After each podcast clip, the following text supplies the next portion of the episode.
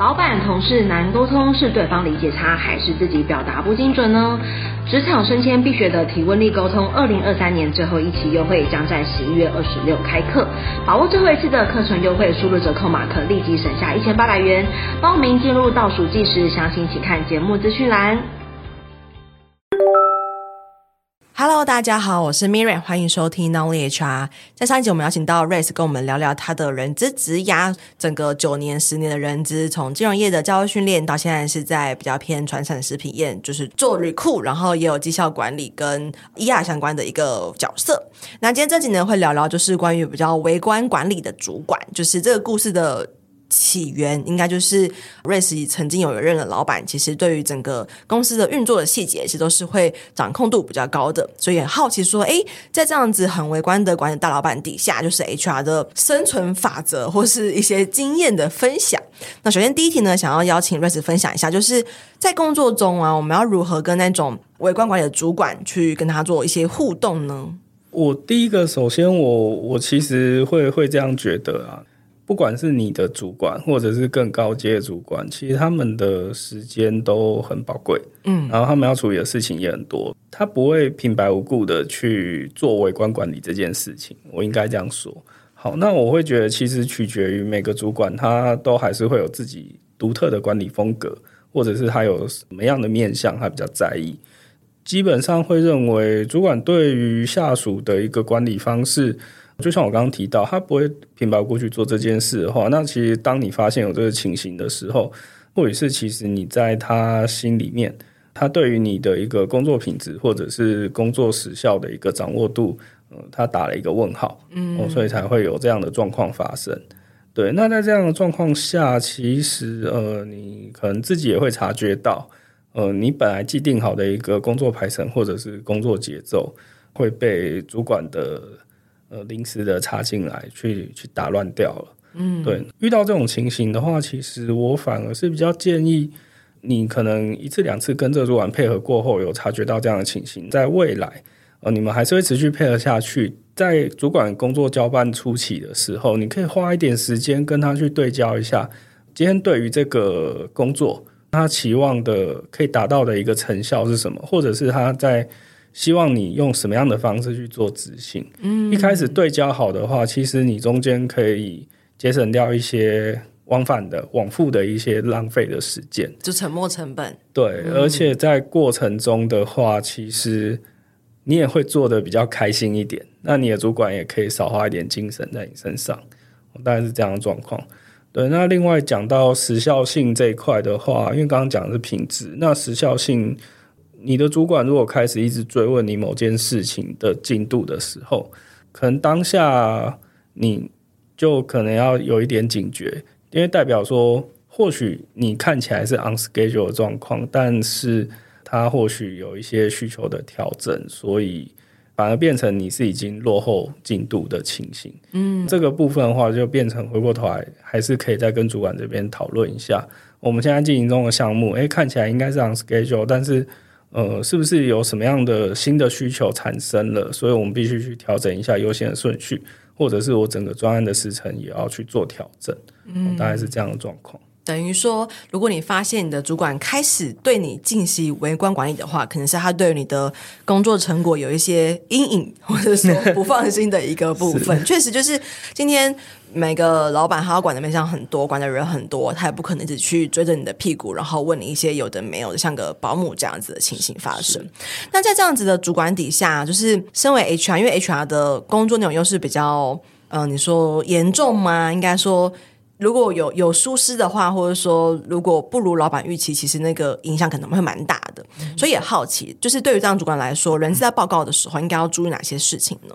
嗯，不管是对你的直属主管，或者是对更高阶主管报告，就像刚刚提到的，主管时间其实是比较有限的，还是一样，就是讲重点。我们对他报告部分，先讲重点，讲你的一个结论，或者是你你给他的建议。这样说好了，后面的话你再去做一些细项的说明。那当然，在报告之前，你必须花一点时间，你先去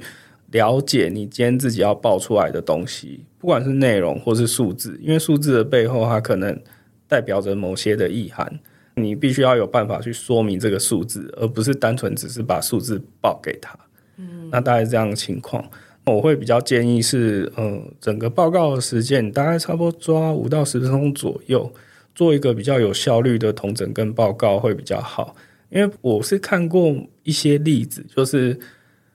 执行者会想要讲得很详细，他会想要让主管知道说我为什么一开始为什么要这样做的原因，从原因然后讲到他要哦，所以他要怎么做，然后最后再去讲成效。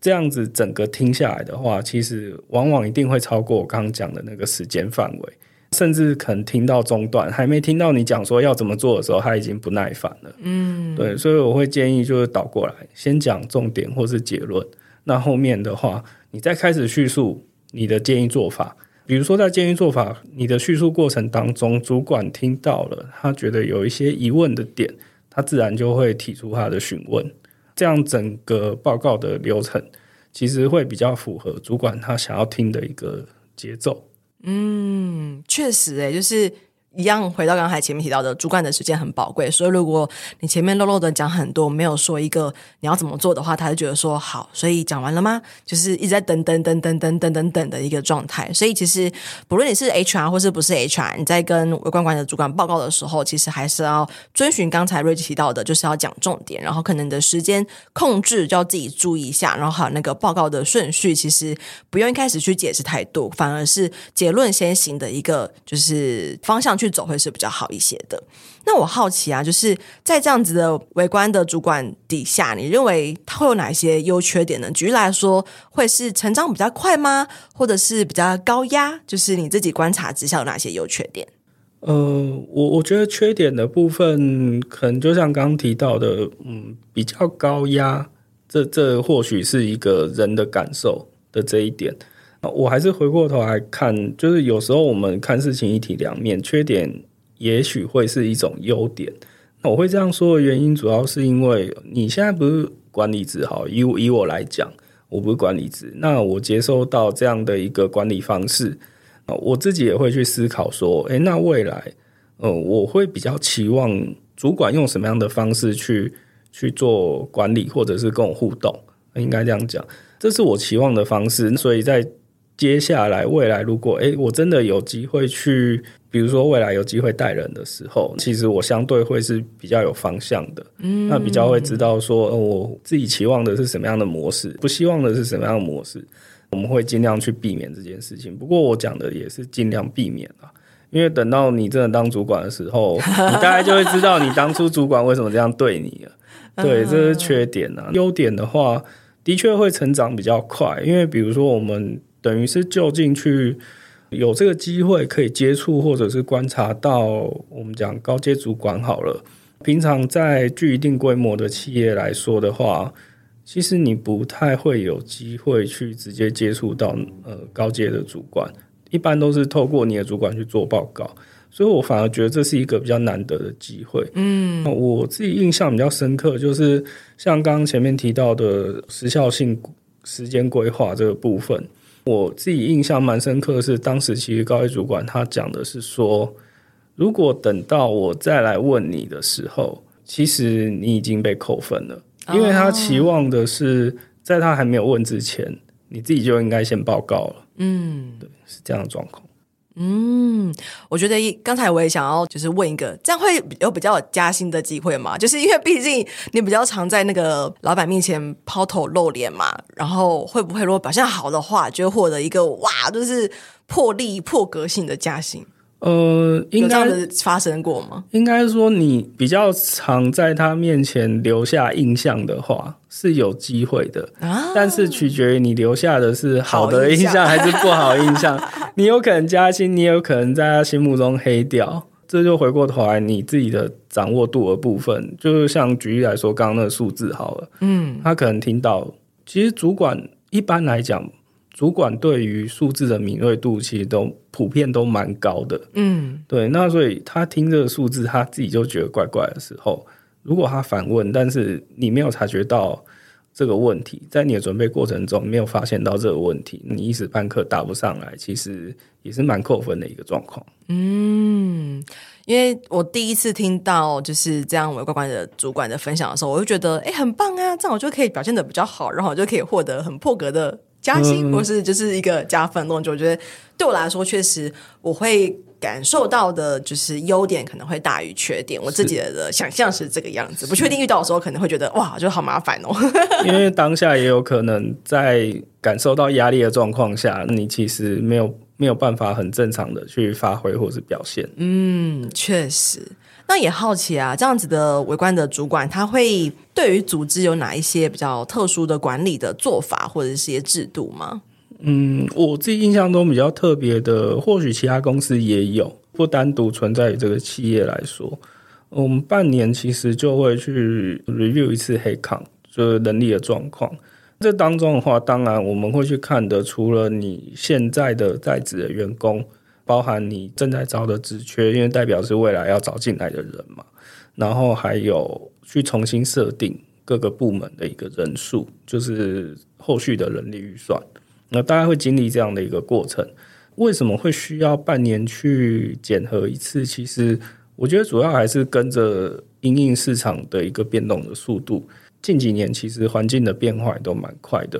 因为像比如说这半年当中好了，你可能在组织中你会发现经历过组织合并或者是组织的分拆，也有可能公司发展了新的事业，所以产生了新的单位。在这些新增或调整的一个需求下的话，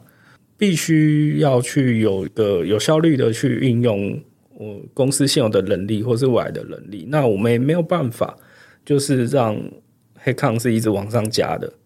大概是这样的情形。因为你一直往上加，那后面你也会遇到一个状况，就是突然有一天，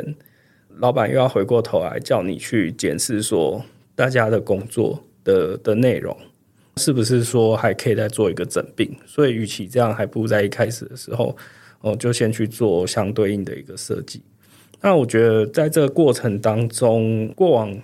会觉得比较可惜的一点是，我们在做这样的一个历程的时候，因为不光只做刚刚的 review，你当然还是有一些行政作业要走。通常我们可能会花一到两个月的时间去把整个流程走完。但是你回到刚刚前面讲，我们半年会 review 一次，所以你看哦，那这个其实会给人一种错觉，就是这一次的 review 跟下一次的 review，感觉诶好像只间隔四个月好了，我中间又四个月之后，我又再花两个月去做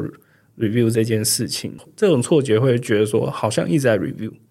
这样的一个状况，嗯，对。那为了缩短这个 review 的期间，作业的期间，所以后来其实我们稍微做一些调整，因为在这这个过程当中的话，我们还是会需要就是各单位主管去做一个报告的动作，所以我们后来还是会尽量比较集中各单位主管去报告的时间，做这样的一个安排以后，等到都讨论完了，我们再开始做后续的一个系统上签核动作的话。回过头来看，其实这样的一个方式，相对的不单单只是缩短了签核期间的一个时间，其实也协助主管可以有效的去集中前面面谈话的时间，所以整体来说有达到缩短了这整个作业时间的一个效果。嗯，那我想了解，因为刚才要说可能会面临到组织的拆分啦、组织的合并啦，或是有新事业的诞生，所以半年做一次人力盘点这件事情是。就是主管他下的政策，还是是 HR 这边发起的一个准备，因为为了要因应组织，很长会有一些异动的情形发生。就我所知的话，算是是有被写在规章办法里面的，哦、所以，所以我们就是照着这个规章办法安排的一个时间去进行这个作业。那只是。呃，人资后来做的一些调整，就是说我们怎么让这个作业进行的比较顺利，让有参与到这个作业的人，不管是人资或是主管或是高阶主管，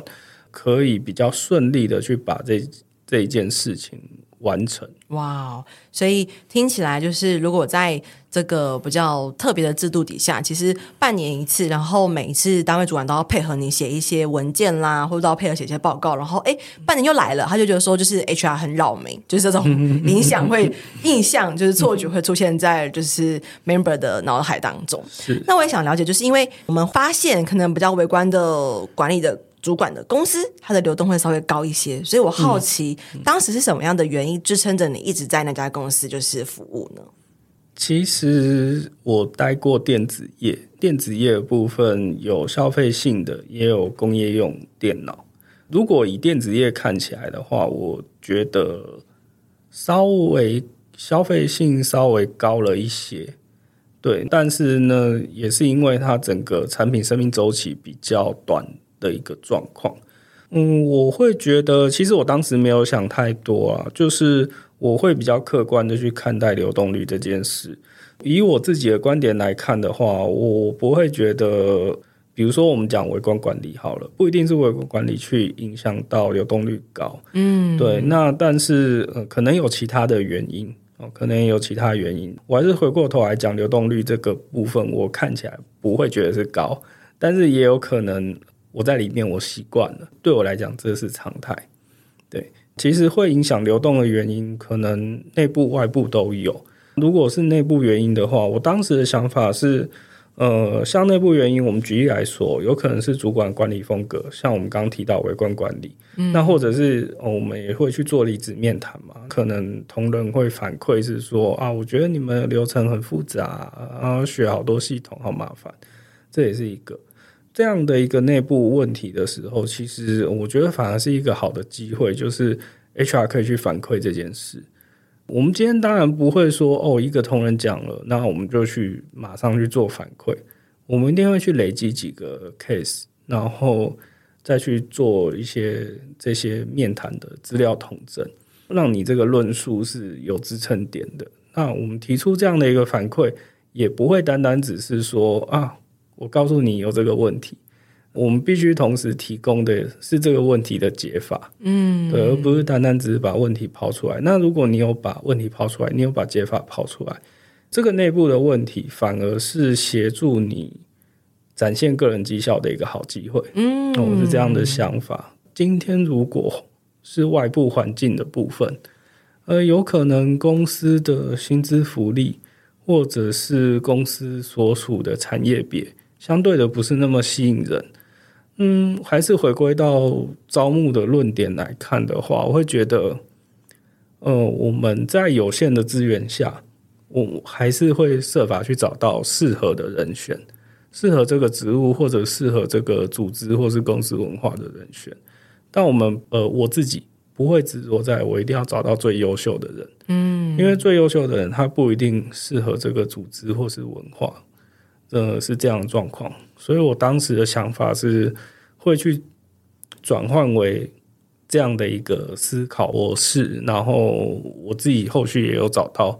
比较可以去弹性操作的空间。嗯，对。等于说，以人资角度来看，哎，你发现流动率高，这反而是一个你可以提出解法的一个切入点。你可以表现就是你的自己的可能解决问题的能力，或者是去看待问题的能力的一个切入点，它不会是一个比较负面的事件。嗯，那最后一题就是因为从研究所认识 Ray 到现在，也发现就是我们彼此都换过了蛮多工作，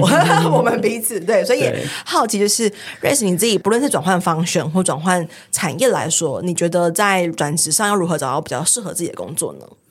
嗯，我觉得以找工作这件事情来讲，不论是新鲜人或者是有一段工作经验的职场的人，都还是会面临到这样的一个需求。对，其实，在找工作之前，我还是会建议大家可以花一点时间去了解一下你自己真正需要的到底是什么。你需要的点可能有一二三四五，那你去把它做一个排序。呃，优先顺序是哪些？这五个当中，可能哪一些对你来讲是一个必要性的？呃，比如说，我希望我、一定要离我家近一点，或者是我希望他一定要可以准时上下班，你就把它排在必要的项目。对，但是哪一些是相对可以取舍的部分，是还有空间或是弹性可以去去讨论的，因为毕竟今天工作，嗯，没有十全十美的，就是说一定都可以达到你原本预设的一个状况。对，嗯，那另外一点的话，嗯，我还是同时也会建议大家，你可以回过头来检视一下你自己目前的一个履历的状况。这代表是说你自己的工作能力，或者是你的工作经验，在市场上，在这个就业市场上，大概是处于什么样的范围，或是落点，你大概就可以评估出来。呃，你比如说你现在做一个转职，那你大概可以争取到呃什么样的一个水准？如果缺乏这方面的资讯的话，其实也很简单，你就去多面试几间就好了。嗯，因为你谈到后面，如果真的进行的顺利，我相信对方一定会，不管是在面试中的回馈，或者是最后你拿到的 offer，那你大概都可以抓出一个方向。如果在经历过这些过程之后，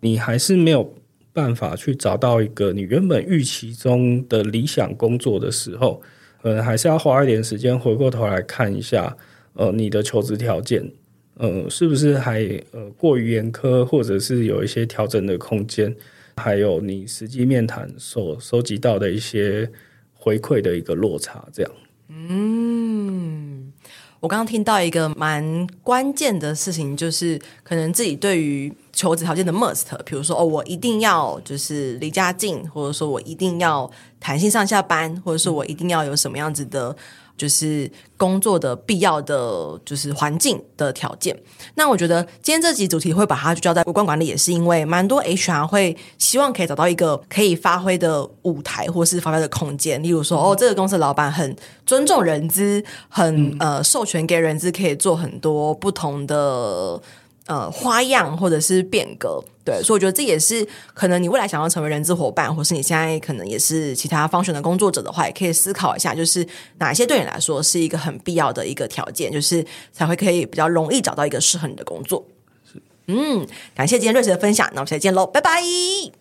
这堂招募漏斗不只是课程，也是一套诊断招募绩效的工具。它将成为你的小百科。每当遇到真才困境时，你可以在这堂课当中找到解决方法。初入人资领域，不晓得如何展现你的招募能力吗？你有招募时效与绩效压力，想要找方法来让你喘口气吗？不晓得如何诊断招募困境，找不到突破点，想了解更多业界的新做法吗？不用花上万元请顾问，这堂课程让你轻松获得数据分析能力，自行诊断招募困境。有一次模板让你马上带入工作应用，有课堂作业，透过实际演练，实际发现你的问题。有真人咨询，解惑你的学习盲点。有课后认证，肯定你的学习成果，带你迈向加薪之路。人小白、资深人资工作者、设计师、公司管理阶层，都可以通过这堂招募漏斗课程，放大你的人资价值。不再单凭感觉解释，可以借由数据撑腰。顺利与主管、老板沟通，也可以透过数据分析晋升到管理层面，提前布局招募策略，提升你的工作成就。我是 Miriam，掌握招募漏斗数据思维，让我在转职时加薪幅度高达六成。过往在企业内担任人资时，招募绩效也获得公司价值六位数的破格配股，甚至激发了招募团队的鲶鱼效应。我现在是一位人资讲师，也是一位做好企业的人资顾问，辅导将近二十多家的企业，招募绩效都大有改善。主动应征履历量增加了百分之四十，到谈率高于百分之八十五，报道率甚至突破百分之九十五。我在二零二一年开设了第一堂招募漏斗的课程，最近已经累积了一千名的学员，课程获得将近四点八颗星的好评，众多学员因为招募漏斗成功加薪。经过两年的时间淬炼，收集了学员的学习问题与反馈。二零二三年，我大幅更新了招募漏斗课程，将内容全面升级。如果你是人资工作者，想要突破真才困境，大声的证明自己，或是想要提升工作能力，往 HRBP 迈进，那你千万不能错过这堂课程。